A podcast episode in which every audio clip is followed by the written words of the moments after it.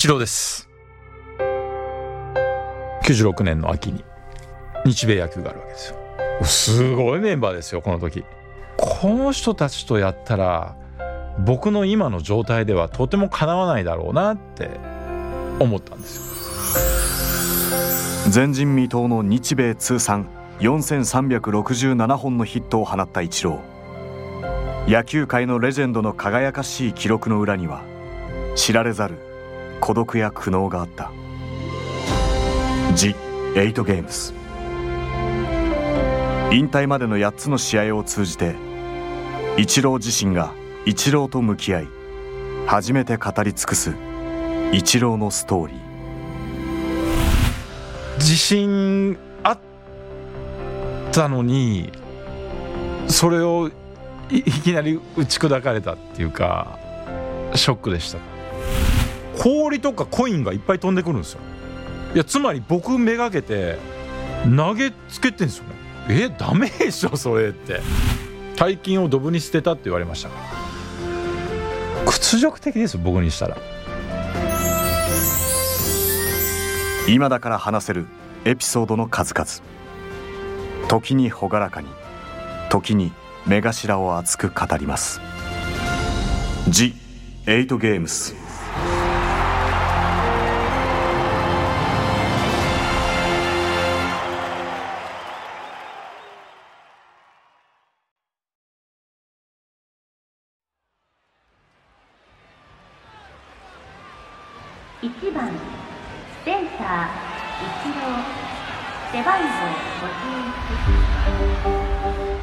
18歳でプロ入りした鈴木一郎は94年カタカナの一郎と名前を変え鮮やかなヒットを量産。連続首位打者連続 MVP など偉業を積み重ねていく。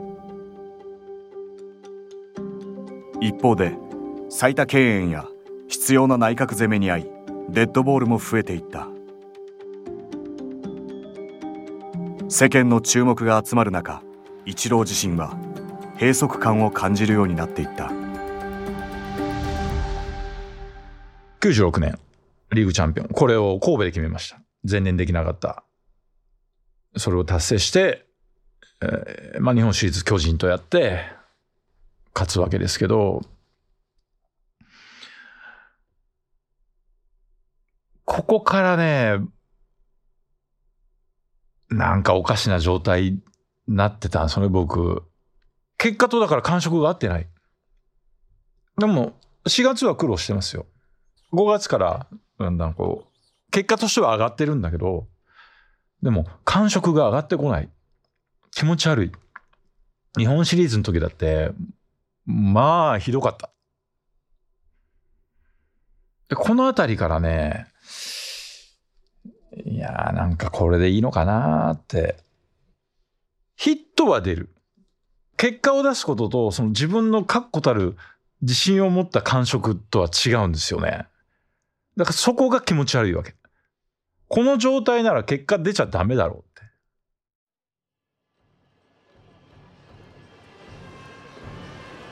日米野球の第2戦東京ドームにドジャースの野も日本を離れて2年大リーグを代表するスーパースターとして帰ってきました。注目はイチロー清原そして松井日本球界の顔との対戦です。そんなイチローを刺激したのは初めて目の当たりにしたメジャーリーガーの姿だった。でその年に日米野球があるわけですよ。96年の秋にで初めて。すごいメンバーですよこの時。もうとんでもないメンバー。おおって僕当時全然メジャーリーグのことなんか知らないけど知らない僕ですら。これはすごい。で彼らのプレー見せたらなんか楽しそうにやってんだ。まあ彼らにとっては観光旅行みたいなもんだからさそれはねシーズンの雰囲気とは違うもののあこの人たちとやったら僕の今の状態ではとてもかなわないだろうなって思ったんですよ。だからよりこう厳しいところに行ってみたい。身を置いてみたいと思ったのは、その時ですね。1番センター一郎日米野球第2戦注目のイチローと野茂の夢の顔合わせ。初回日本の1番は3年連続の首位打者オリックスのイチロー。さあ野茂イチローに対します。3球目を投げた。打った。茶返し。野茂の足元痛烈に抜けていきました。センター前ヒット。野茂対イチロー夢の対決。イチローに軍配が上がりました。96年の日米野球は何といっても野茂さんとの対決マイク・ピアッツァとバッテリーでそういう楽しみもちろんしてました。で当時目玉だったのはエクスポズペドロ・マルティニスですね。いい球投げてました。で1球目初球かな。アメリカのダグアウトが「ヒューヒュー!」みたいな感じでなんかねちょっとバカにしたかったんですよ。もう絶対こいつこんなね日本の選手にペドロ・マルティネスが打たれるわけがない。でも結果センター前打つんですよ。それは気持ちよかったです、うん、で結局ペドロ・マルティネスはあの時3打数2安打だったと思うんだけどね。スライダーも打ってるはず。いい球投げるけど怖いとは思わなかった。打者インパクトありましたね。あの中に入って自分がレギュラーでできるだろうかとかそういうメンバーでしたからねあの時。うん。でもね具体的に僕がプレイしてるイメージを描いたわけではないんですよ。あくまでも環境を変えたい。いい空気流れてるなこの人たちの周りって思ったんですよね。そのインパクトがすごく強くてうん。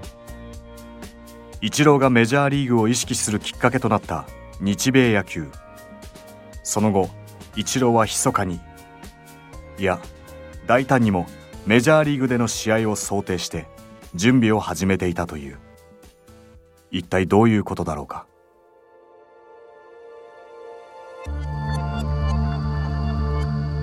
それは明確に将来をこう、まあ、MLB を意識をしてシーズンではそんなことはできないですけどね。オープン戦の時にやっぱ時差国内であるのでアメリカは。どうしたってやっぱ寝ないで試合眠れないで試合があるだろうという、まあ、想定のもと。オープン戦寝ずに試合に出たりあとはとにかくアウトサイドにストライクゾーンが広いのが、まあ、強烈に残ったので99年2000年はもう意図的にその外のボールを振っていく練習を。これはシーズンのゲームでやってましたからだいぶアウト取られましたよ。イチローのメジャーへの憧れはやがて現実へと向かって動き始める。99年イチローはシーズン前にマリナーズのキャンプに参加することになった。2週間かなのキャンプ参加2週間できたのかな？まあ結局ね試合は1試合しか出られずに体調不良でで帰ってきてオープン戦が巨人とあってそれもセンター前ヒットを最初打った時に大井監督が「こっちの方があっとんな」言って 言われたんですよ。いまあそれは忘れないですね。いやでもねあのやっぱ体調壊しちゃったのが意外と僕は繊細なんだなって思いました。うん。で実際そうだったしねいろんなこう変化がある中でやっぱりを食べるものとか環境の変化その僕そのいろんなこと細かいことに気がいってしまう性格だから疲れちゃうんですよねあまりにこう変化が大きいと。だからその意味であの経験は大きかったと思います。あ自分は意外と繊細なんだ。1999年日本プロ野球史上最速となる757試合目で通算1000本安打を達成し安打製造機という異名で呼ばれるようになったイチロー翌年ついにメジャーリーグへの移籍を表明する。今回イチローはその舞台裏を初めて詳細に明かした。当時96年の日本一の後だんだんお客さん入らなくなってたんですよ。もう2000年になったら外野こうやって数えられる。ほんと寂しい状態でした。だから僕はもうその戦力としては別としてでもこういう事情だから給料を減らすっていうこともやっぱりそれもできない。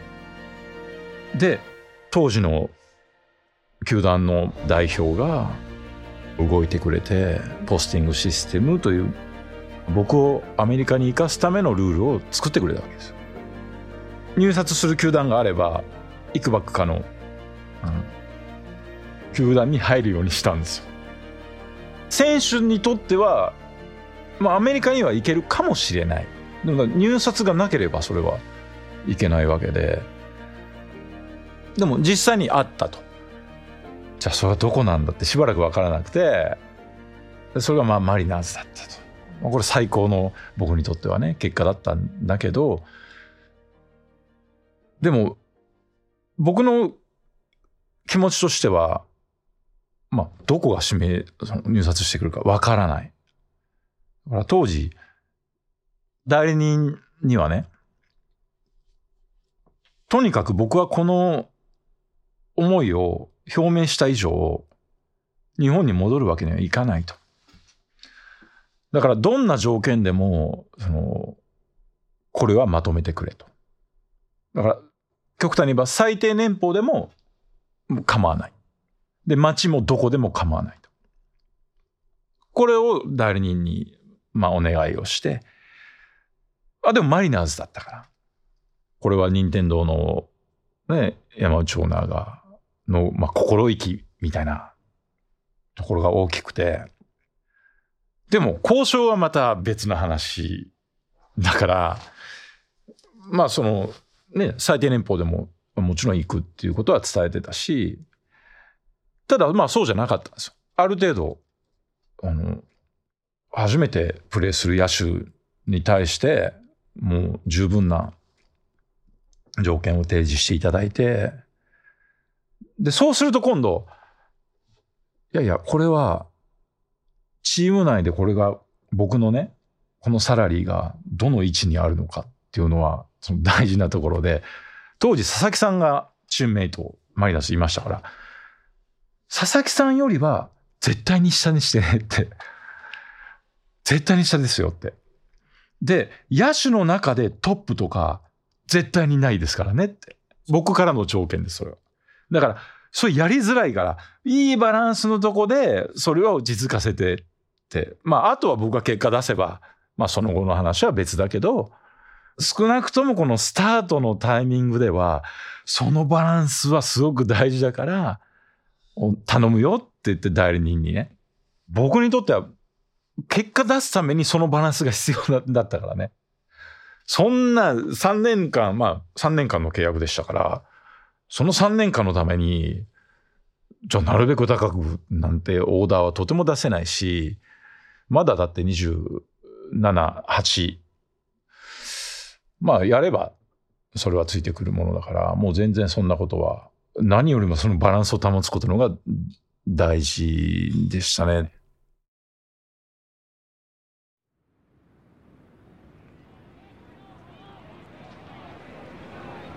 2001年4月2日アメリカ・シアトルはまだ肌寒い空気に包まれていた。海からそう遠くない場所に立つセーフコフィールドには緩やかに潮風が吹き込んでいる観客はこの日デビューする日本人の若者を期待と疑いの入り混じった眼差しで見つめていた Will Ichiro Suzuki, who came from Japan, really make it in the major leagues? イチロー鈴木この痩せた日本人の若者は果たしてメジャーで通用するのか？現地の実況はイチローの実力に懐疑的だった。いやほとんどのアメリカメディアがパワーヒッター全盛の時代に体力のない痩せた日本人が通用するはずがないと報じていた。The 8ゲームスゲーム3イチロー大リーグのデビューの日を迎えたアメリカ・ワシントン州のシアトルです。シアトルマリナーズはこの地元にオークランドアスレチックスを迎えての開幕戦になります。さあイチローは第1打席をどんな気分で迎えることになるんでしょうか？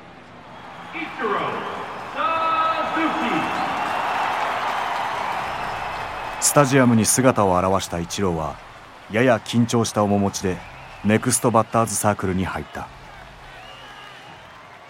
いつものように大きな構えでゆっくりと素振りをした後ストレッチで体をほぐす。絶対に結果を残す。そう自分に言い聞かせて打席に立った。バッターボックスにイチローピッチャーのハドソン20勝投手のハドソンイチローに対して2球目を投げました。打ちました。これはセカンドゴロ。イチロー今日の第1打席メジャー初打席はセカンドゴロに終わっています。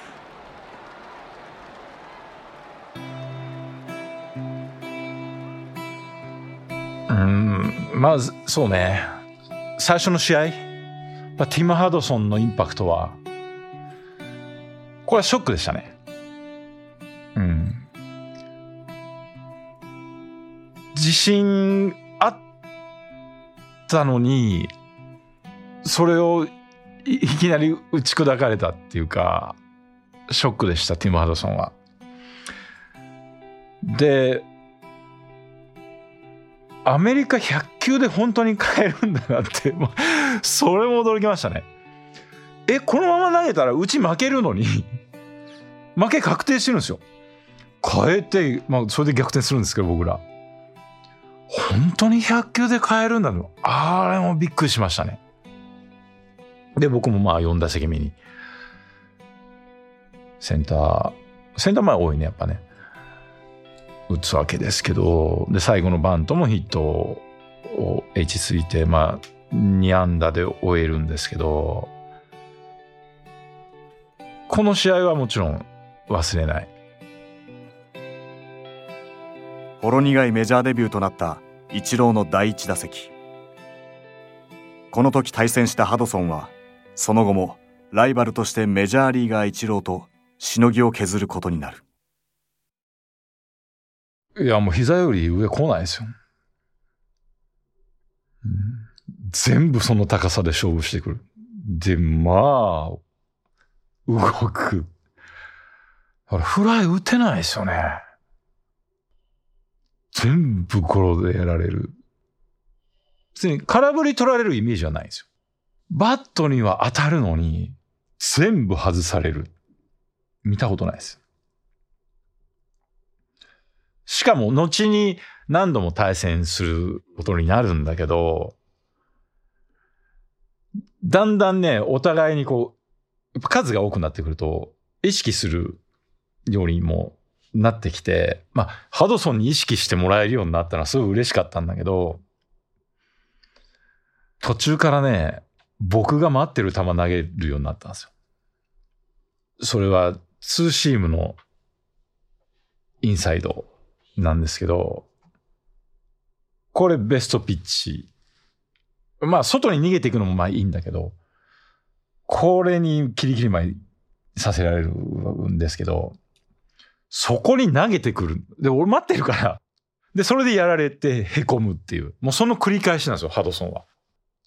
で、何度かやってるうちに、僕がね、仕留め始めた時期があったんですけど、まあ、それでもね、一日、ハドソンから、一試合で2本打ったことほとんどないと思うんだよね。もう、ハドソンの時は一日1本で、1本で OK っていうピッチャーなんで、それでね、えーと、あれ、どのタイミングだったかな。もう秋のね、もうシーズンが終わりかけの頃の対戦だったんですけど、僕がレフト前打って、で、三塁からスリーアウト目が終わって、あ、二塁からかな。すれ違う瞬間があったんですよ。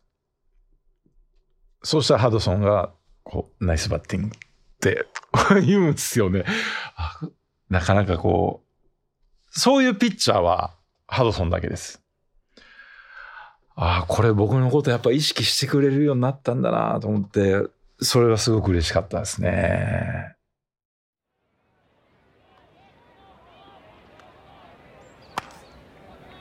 イチローがメジャーデビューする直前の2001年春アリゾナ州フェニックス郊外のピオリアスタジアムイチローはマリナーズ恒例の春季キャンプに初めて参加していた。心なしかイチローの動きが鈍い。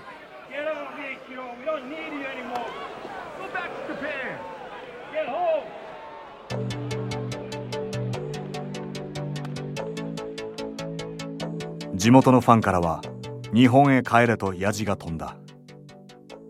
かつての名選手ランディ・ジョンソンの背番号51をつけたことへの反発だった実はメジャーデビューの大事なシーズンの初めイチローは調整に失敗していたことを明らかにしたキャンプに入る前にね、これが僕の、まあ失敗の一つでしたけど、体重増やしちゃったんですよね。3キロぐらい。僕にしては、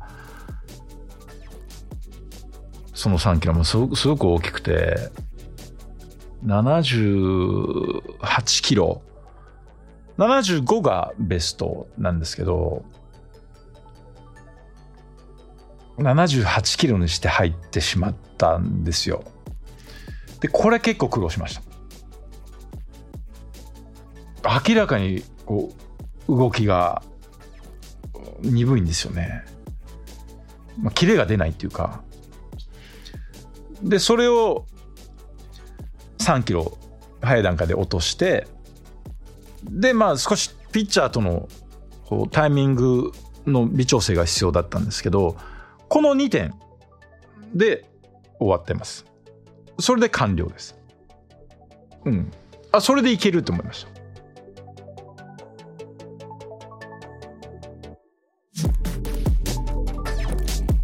だが迎えたメジャー1年目。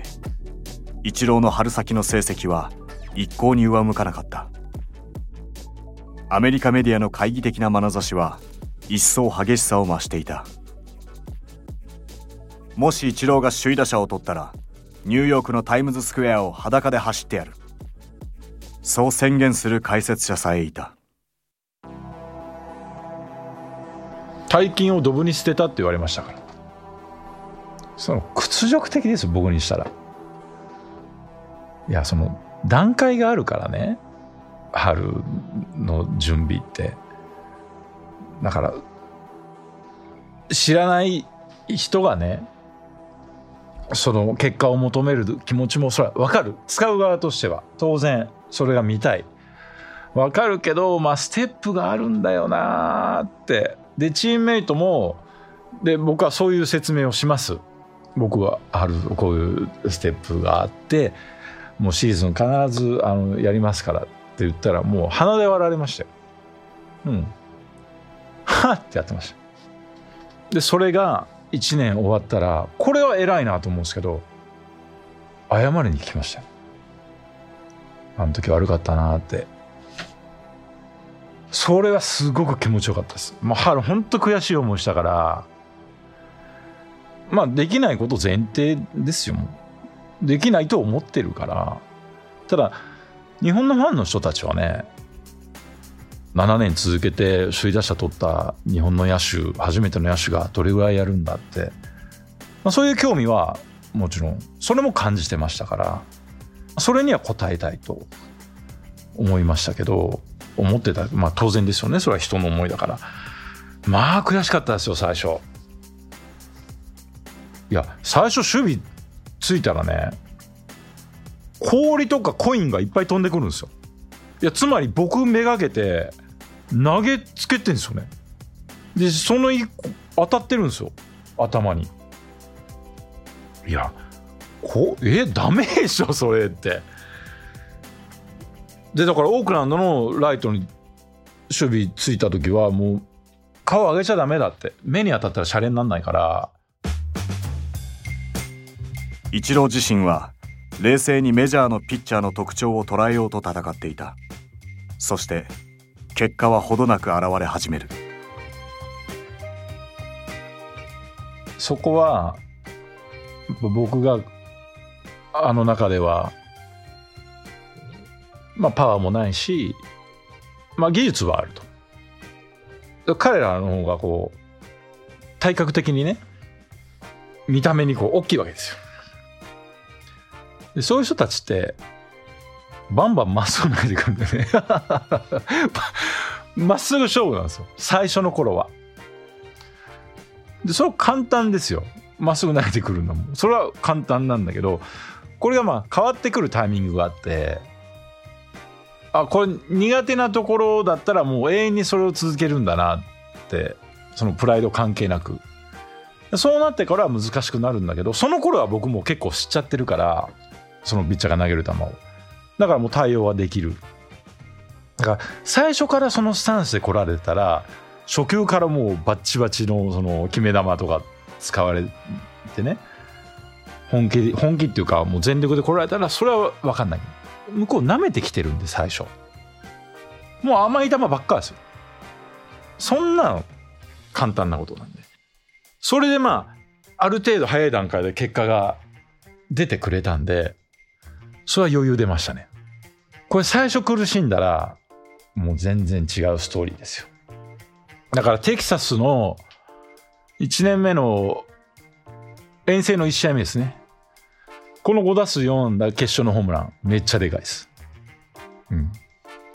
これは大きかった。でその後の遠征テキサスオークランドなんです。であのライトからの送球があるんですけどこれめっちゃ大きいです。早い段階やっぱその後のやっぱきっかけとなるプレーっていうかあと結果が出てくれたのとまずその機会があったこと。自らのバットで周囲の懐疑的な目を覆したイチロー。迎えた4月11日オークランドアスレチックス戦。あの伝説のプレーが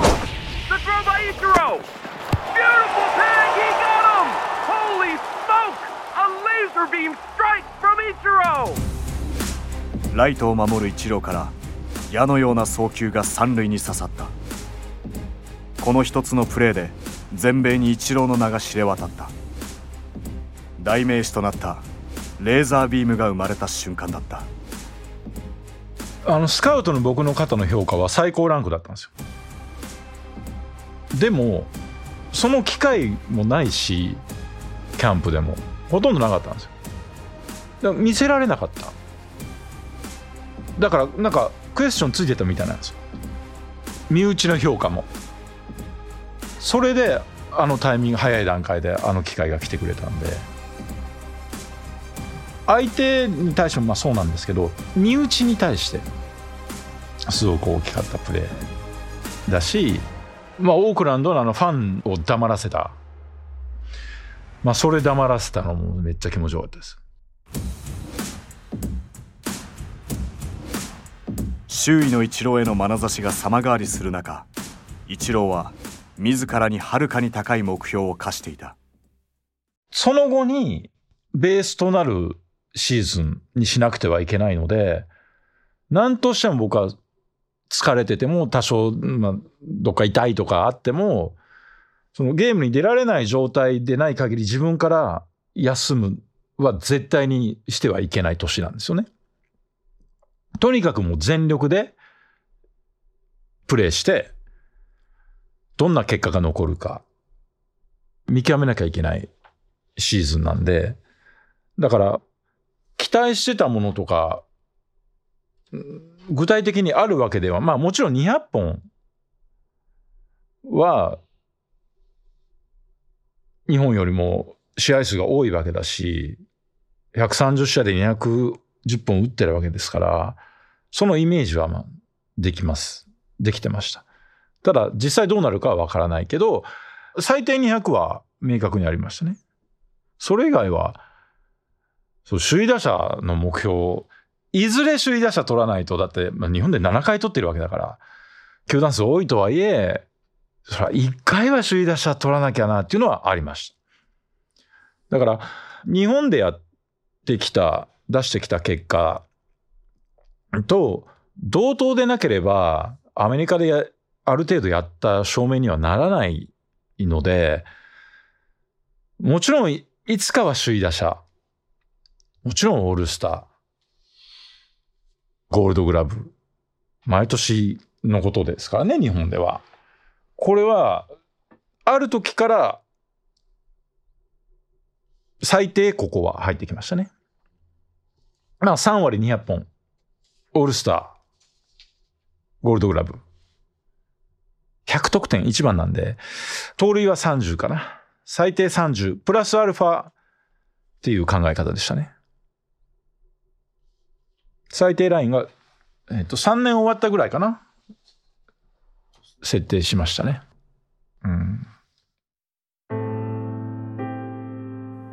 メジャーリーグに順応し結果を出す一方でイチローは日米の野球文化の違いに戸惑いを感じるようになっていくまずその選手が、その、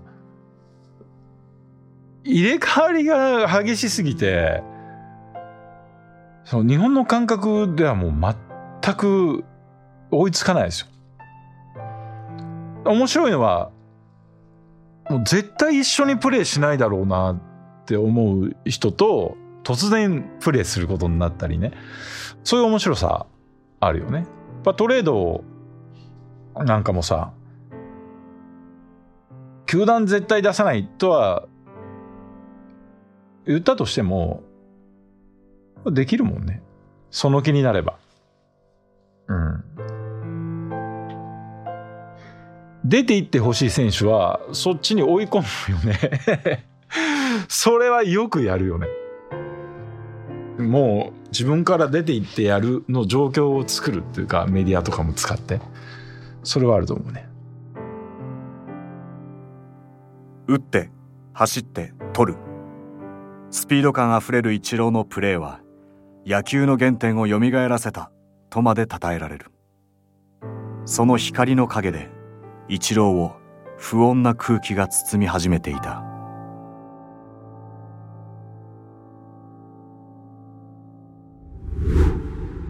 「ジ・エイト・ゲームス」次回「ゲーム4」ではイチロー自身がマリナーズの暗黒時代という時期に味わった孤独や苦しさを初めて吐露します。でも2000そうね。5年6年。この辺りから。うん。あ辛かったね。まあ発信者と思われる僕がこう追い詰められるっていう、まあ、そういうコースなんだけどチャンスだと思ったんでしょうね。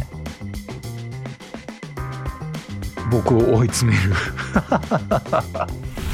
あの心折れそうになりました。まあ折れたんじゃないかなあれ。折れて日本に戻ろうと考えたんですよ